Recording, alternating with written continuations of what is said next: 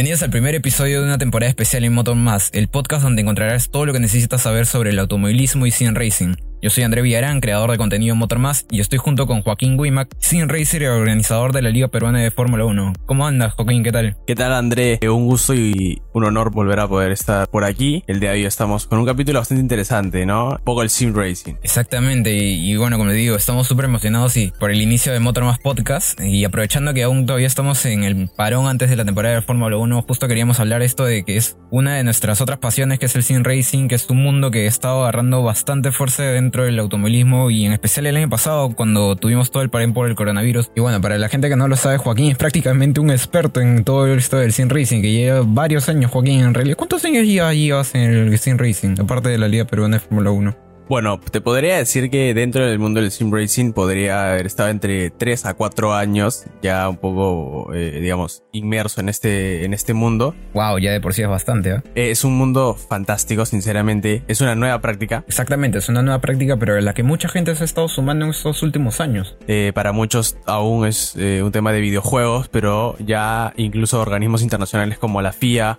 y otros ya, ya lo consideran como un deporte eh, guion ocio, entonces es algo súper, súper bueno. Y pues si ya 3, 4 años ya, wow, ya eres casi un experto en este tema. Y como... No, y falta un montón. Sí, ¿eh? sí, falta un montón. De hecho. Porque hablando justo de la Liga Peruana, hay, hay un montón de gente que, tal vez podamos tener en los siguientes episodios que también van a estar hablando y que creo que hay varios que ya llevan más de 5 años, incluso en este mundo del sin rings. Entonces es algo alucinante y es algo que, llama bastante la atención porque, digamos, el automovilismo es un deporte al que varias gente está metida a esto y que le gusta pero que no todos tenemos las posibilidades de, de, poder practicarlo, digamos, en la vida real y es donde agarra fuerza esto del sim racing, ¿no? Y, he visto varias gente que, ha intentado ingresar a este mundo, pero no sabe exactamente qué cosa es el sim racing, porque siempre eh, hay un concepto entre el sim racing y relacionarlo con los juegos de carreras. Pero que, que, eso ya vamos a estar hablando dentro de un ratito más, pero a ver, Joaquín, ya que tú eres el experto, cuéntanos un poco más de qué es el sim racing para la gente que recién quiera entrar en este mundo. Así es, hay que diferenciar de entre un juego de carros y un simulador. Normalmente el sim racing se practica en los simuladores de conducción que consisten en utilizar ciertos puestos que vienen generalmente conectados a una red de internet, de modo que los pilotos virtuales, como se nos llama a nosotros, están conectados a una red, es decir, a su, a su internet, y comparten un trazado virtual único en el mismo tiempo. Es decir, todos corren a la misma vez en el mismo lugar, en el mismo espacio, pero cada uno en sus ubicaciones geográficas. Esto surge utilizando software, softwares de simulación cada vez mucho más realistas, te lo puedo ir diciendo. Por ejemplo, específicamente en el de la liga. El Fórmula 1 2017 no es tan real como el del 2020 que te puedo decir que ya está llegando casi casi a ser uno de los más reales. Todavía he, tenido la oportunidad de probar otros simuladores como el Gran Turismo, como el iRacing, y no tiene punto de comparación ya que este, los datos que, que otorgan los desarrolladores al crear las pistas eh, no los lee igual el, simulador como lo lee en el, Fórmula. Entonces ya cada vez se va perfeccionando esto y también es, es bueno, es bueno que se vaya eh, perfeccionando todo esto. Exactamente, y es un mundo sumamente complicado porque justamente estabas hablando tú de de la diferencia entre los juegos de carrera, porque digamos, todos cuando, cuando hemos empezado a seguir el automovilismo, cuento de mi experiencia, desde que chiquito que yo estaba siguiendo la Fórmula 1, eh, me gustaba jugar el, el juego de la Fórmula 1, pero también el Gran Turismo y era alucinante, o sea, te sentías como si estuvieras jugando de verdad pero una vez que ya te vas creciendo y vas desarrollando y vas conociendo un poco más de la mecánica y todo esto y cómo se maneja un coche de verdad, es un mundo totalmente diferente entre los juegos arcades de Gran Turismo, Need for Speed, como te cuento, con el iRacing, el R Factor 2, el Aceto Corsa e incluso los esports, porque también, digamos, está el Fórmula 1 2020, que se considera todavía un juego arcade pero también el año pasado agarró bastante fuerza con el, con el campeonato virtual, con el Virtual Grand Prix de Fórmula 1, donde han estado pilotos de Fórmula 1, pilotos de otras competencias, y, justamente estamos acá en, Perú, también tenemos la Liga Peruana de Fórmula 1, y es, digamos, se toman más en cuenta los datos reales a comparación del simplemente el juego de prender la consola o entrar a la computadora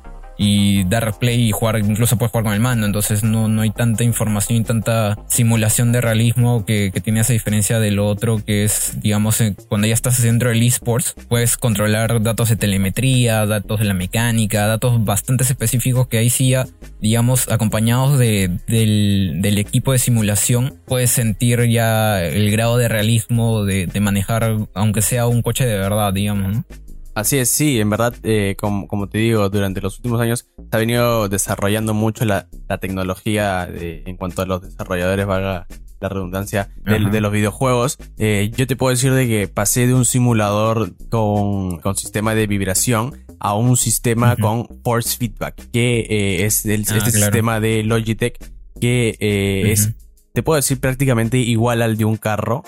Eh, es decir, entonces la sensación que tú tienes al girar y digamos, todo, todo la información que los desarrolladores cargan en las pistas, porque una cosa es de- desarrollar el juego y las pistas, y luego los desarrolladores empiezan a trabajar en eh, en qué lugar va a vibrar el, el carro, en qué lugar le, se va a deslizar la parte posterior, en qué, en qué lugar va a saltar el carro, todo eso lo lee el simulador y hace que los efectos sean totalmente reales, ¿no? Exactamente, y también con el timón cuando, cuando manejas te da, sientes los jalones de como si estuvieras manejando de verdad a la de Correcto. Mientras más velocidad tienes, más fuerza tienes que mantener en el timón. Entonces, no solamente requiere de, digamos, de, conocer, sino también de un entrenamiento, que es algo que, he estado viendo que en específico en los esports hay pilotos dedicados solamente a esto y como decimos, tenemos el, el caso acá de la liga y hay varios que compiten internacionalmente y para competir internacionalmente tienen que llevar un entrenamiento, que tienen que hacer, digamos, casi un entrenamiento de un atleta, o sea, tienen que controlar el cuello porque es fundamental en el automovilismo, siempre los jalones y esto es algo que el sim racing trata de simular de alguna manera y como dices, con el paso de los años ha- está mejorando bastante y ya digamos, literalmente sientes como si estuvieras manejando un carro de verdad. Sí, sí, tal cual. Te puedo decir de la experiencia que hemos tenido con, con los muchachos de la Liga Peruana de Fórmula 1. El fin de semana pasado hemos iniciado y hemos enviado a cuatro representantes de la Liga eh, a un mundial de esports de F1, que es el que comparte la región América con algunos países de, de Europa. Ah, wow, qué chévere. Eh, los muchachos recién están ingresando al, al mundo de los mundiales, por así decirlo. Eh, y estamos dando un buen papel. Eh, los muchachos tienen simulaciones cada dos o tres días, tienen entrenamientos con el capitán del equipo que lanzan simulaciones de carrera y tienen que empezar a bajar los tiempos, empezar a leer el circuito Exacto. para poder estar óptimo a la, en la fecha de la carrera, ¿no? Exacto, y, y también combinan eso de.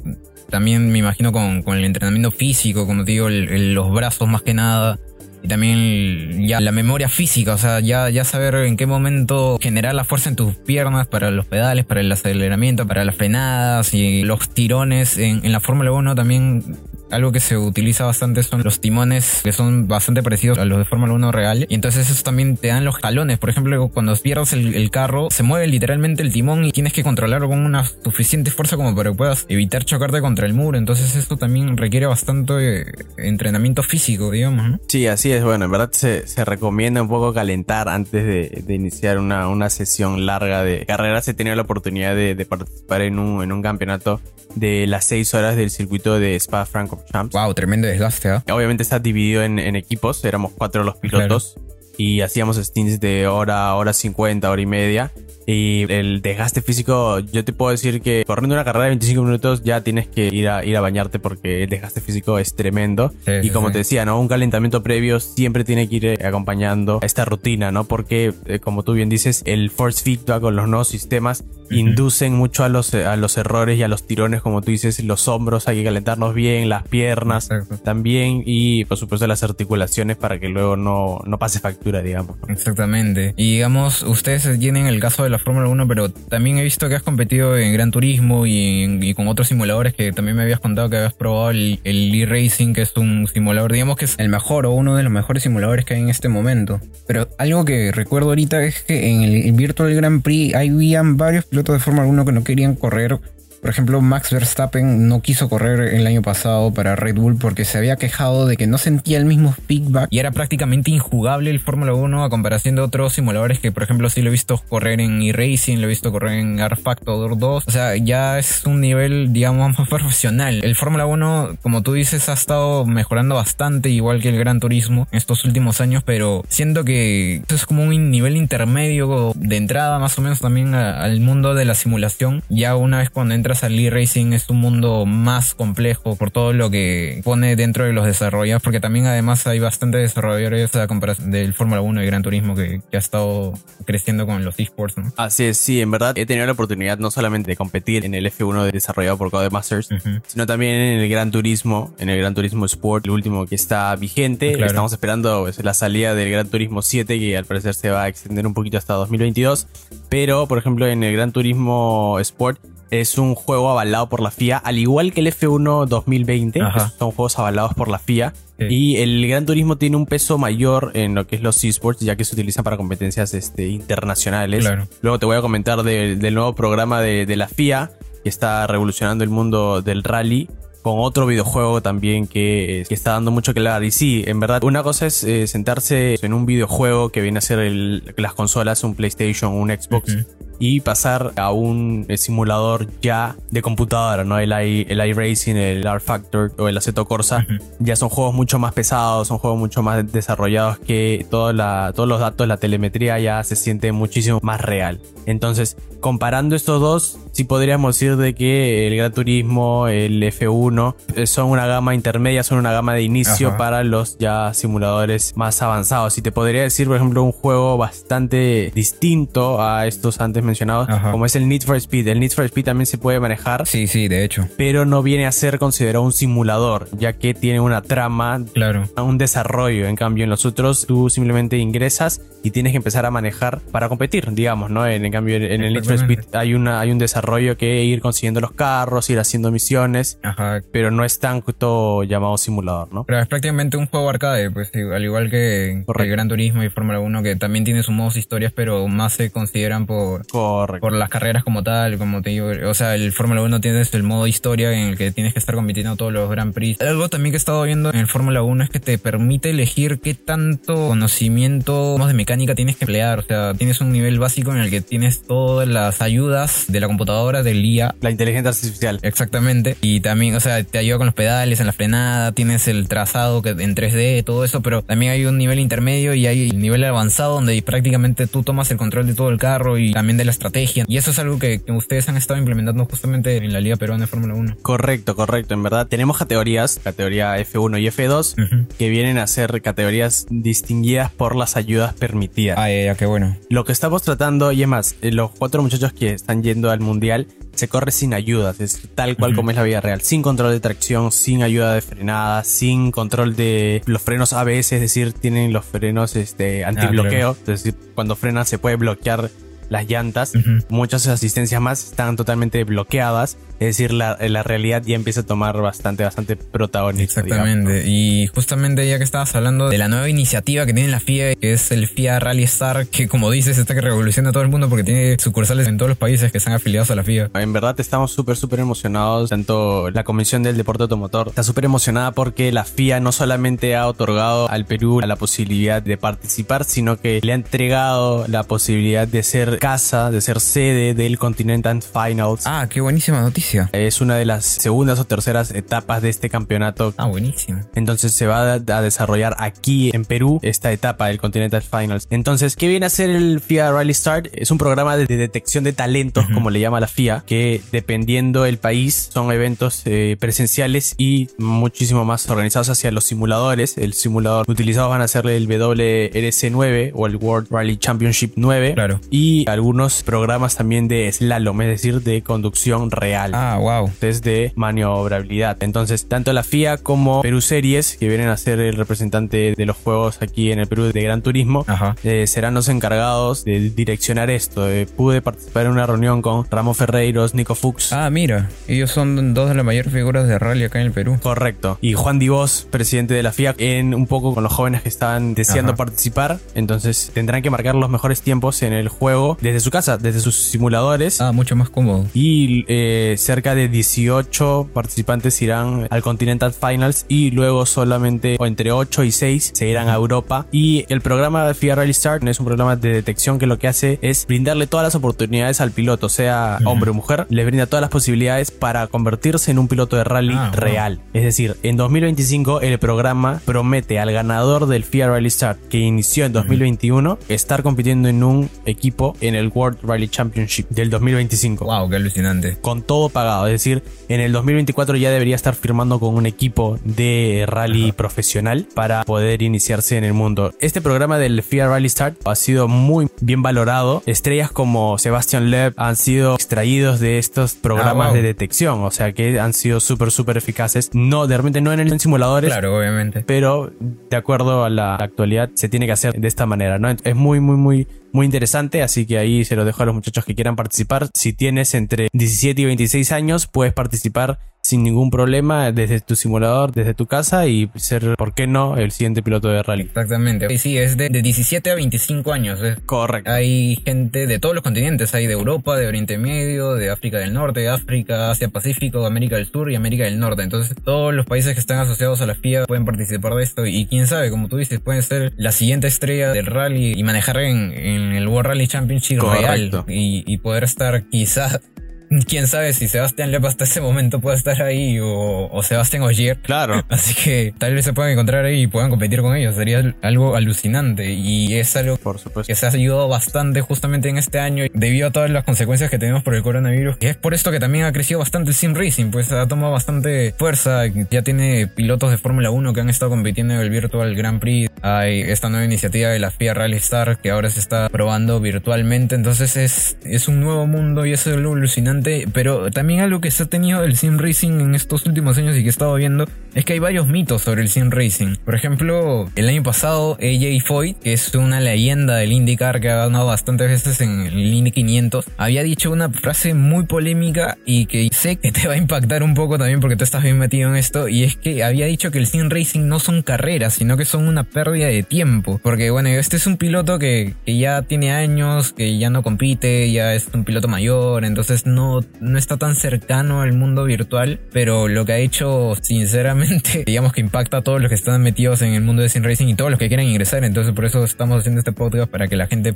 que quiere ingresar tenga un poco más de conocimiento y pueda ayudarse en este nuevo mundo. Así es. Sí, bueno, en verdad cada uno tiene sus apreciaciones. Al ser un piloto profesional tiene ciertas Obviamente. percepciones, podemos decir, del sim racing, pero yo te voy a dar un dato bastante importante y espero que la gente también le guste. Al año pasado, al 2019, la FIA tenía una división de videojuegos, Ah, claro, se sí. puede llamar así, de 12 personas. La división se llama.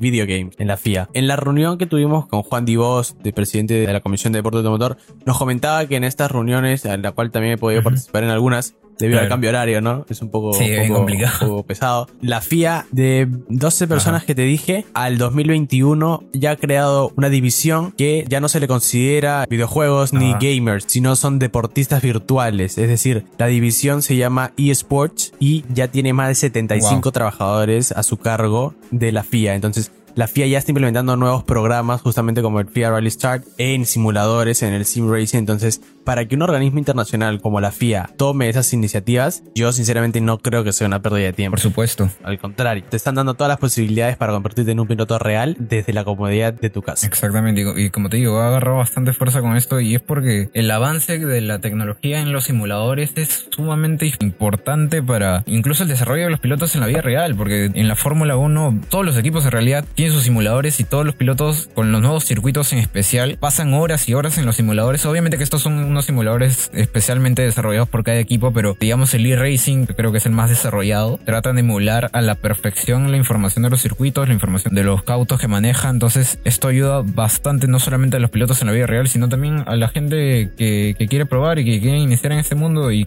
como tú dices, o sea, ha agarrado bastante fuerza y es tan importante que tanto así que la FIA tiene más de 70 personas ahora en su división de esports. Sí, en verdad es súper, súper emocionante. Te llena de, alegría saber de que lo que estás haciendo es muy bien valorado, muy bien visto. Exacto. Y, tan, y tanto es así, como tú bien dices, todos los equipos de Fórmula 1 tienen sus simuladores porque los pilotos practican en ellos cuando no están en pista. Yo soy amigo de Matías Araceta, a quien le, envío un gran saludo. Un grande Matías. Ahorita él está entrenando ya en Inglaterra, luego de, su, de una pretemporada en, Abu Dhabi. En los Emiratos, en Abu Dhabi, en los Emiratos Árabes, exacto. Él, me comentaba de que tiene que trasladar su simulador porque es ahí donde practica en los tiempos en, que no está en pista, ¿no? Entonces ya empieza a trabajar en los simuladores que viene a ser los sim racing, justamente entrenar nuevos circuitos, ver detalles, ver datos para luego en pista salir a manejar el carro con la mayor fiabilidad posible. Claro, y obviamente tiene una gran ventaja las horas de práctica que tiene en el sim racing y ya obviamente es un gran piloto que, está representando a todos los peruanos y que seguro que le va a ir genial en las siguientes competiciones que si no mal recuerdo va a estar ahorita otra vez en la Fórmula 4 británica, entonces desde acá le mandamos las mejores vibras positivas a Matías y un gran saludo porque sabemos que le va a ir genial en la Fórmula 4 británica este año.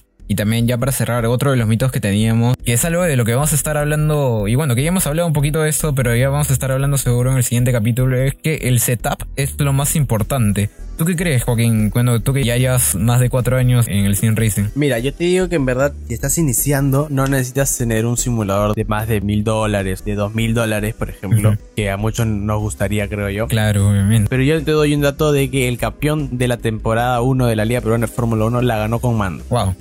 O sea, compitiendo con mando se puede llegar a, grandes cosas. Obviamente ya ahora, luego de dos o tres años compitiendo ya, digamos, semiprofesionalmente, Rodrigo, es mi compañero en la liga, ya actualizó a un setup y ya tiene un simulador un poco más avanzado, digamos. Ahora está agarrando ritmo y le permite competir de manera mucho más real. Pero así es como él se inició, ¿no? Entonces el setup no define casi nada, te podría decir. Entonces, si recién estás ingresando al mundo del sim racing, no es necesario que tengas un setup, no es necesario que tengas una silla especial para el simulador, no, nada. Sentado en una buena silla o desde tu cama, puedes hacerlo tranquilamente con el mando. Claro, el principal creo que el conocimiento. Primeramente tienes que conocer bastante el carro y, todo el feedback que necesitas, digamos, para las estrategias, en el caso de la Fórmula 1. Correcto, y es más, en la Liga Peruana de Fórmula 1, en la, en la división de PC, hay pilotos que corren con el teclado. Nah, no te creo. ¿En serio? O sea, imagínate eh, eso, ¿no? Igual. Hay otros que también ya tienen simuladores. Cada año hay más personas que van accediendo a estos. Claro, y como hablamos de Matías también, creo que lo importante es la práctica. O sea, mientras más vas practicando, te va a ayudar bastante en tu ritmo de carrera y en los tiempos de, de vuelta también, que es algo importante para las clasificaciones y eso. Pero como te digo, creo yo, desde un punto de vista un poquito más lejano, porque no practico el sim racing como tal, pero tú sí. Y es algo en lo que podemos acordarnos, creo que es lo importante es conocer más el carro y desarrollar una buena estrategia para que puedas competir contra los que sí tienen un simulador y, probablemente si es que desarrolles una buena estrategia y conoces bien tu carro, puedes llegar a enfrentarlos a los que sí tienen un simulador y pueden estar a la par y quién sabe, incluso lo puedes ganar. Creo que, que el setup no es lo más importante y bueno, esto es de lo que vamos a estar hablando en el siguiente capítulo porque esto sí nos deja para bastante y para contarle a la gente qué es lo que necesitan para entrar a este mundo del sim racing. Que no es mucho, pero lo recomendable ahí. Sí, sí, sí, obviamente. Y saber un poquito más del carro. Pero como recomendación a todos los que quieran ingresar al mundo del sim racing, vayan practicando con los simuladores que tienen. Si es que tienen el Fórmula 1, el Gran Turismo, jueguen eso nomás. Pero mantengan la asistencia lo mínimo posible y vayan conociendo más el carro y tengan más práctica y con eso van a poder seguir avanzando y ya tener un setup que es de lo que vamos a estar hablando en el siguiente capítulo. Así es, así es. Nada, no se pierdan el siguiente capítulo porque de repente tenemos algún invitado especial, ¿no, André? Y sí, sí, sí. sorprende ahí. Un invitado sorpresa que ya tiene bastante experiencia acá en el Sim Racing. Sí. Y bueno, gracias Joaquín por este primer episodio y algo que tienes que contarnos sobre las redes, Joaquín, para que toda la gente que quiere conocer acá y tenga sus dudas. No, nada, que en verdad nos pueden seguir en todas las redes sociales, en Instagram, en Facebook, en YouTube, en TikTok como Motormas o como arroba Motormas. Y también pues si nos quieren seguir, yo estoy en las redes sociales como arroba Joaquín en Instagram y pueden seguir a André como arroba Villa con doble A. Exacto. En Instagram y en Twitter. La Liga Peruana de Fórmula 1 la pueden seguir desde los canales de Facebook e Instagram. Transmitimos desde el viernes, sábado y domingo contenido de solo eSport y Sim Racing justo hoy día, que estamos viernes, estamos grabando el episodio, estamos preparando la sesión del Gran Premio de España de la categoría F2. Uy, buenísimo. ¿Y la próxima semana qué se viene para que la gente ya se vaya preparando? La próxima semana tenemos semana de descanso para los pilotos con un cambio de reglamentación de carro. Ya no van a, ya no van a correr con los Dailara F2 del 2018. Es un chasis que compiten en el campeonato de Fórmula 2, sino pasarán a competir en el, monoplaza ya de F1 real, ¿no? Uy, entonces viene con todas las siguientes carreras de la Liga Peruana de Fórmula 1. Sí. Así que también la pueden seguir y no se olviden que toda la semana vamos a estar publicando un post y una story en nuestra cuenta de Instagram donde puedan dejarnos todas sus dudas y comentarios que tengan sobre el Sim Racing y obviamente los mitos que tengan o que conozcan que trataremos de romper durante todos los episodios de Motor Más. En nuestras otras redes también vamos a estar publicando contenido no solamente de Sim Racing, sino también de las principales competencias del automovilismo, así que no se lo pueden perder y obviamente no dejen de seguirnos. Eso ha sido todo por hoy en Motor Más y vamos, que nos reencontramos la próxima semana.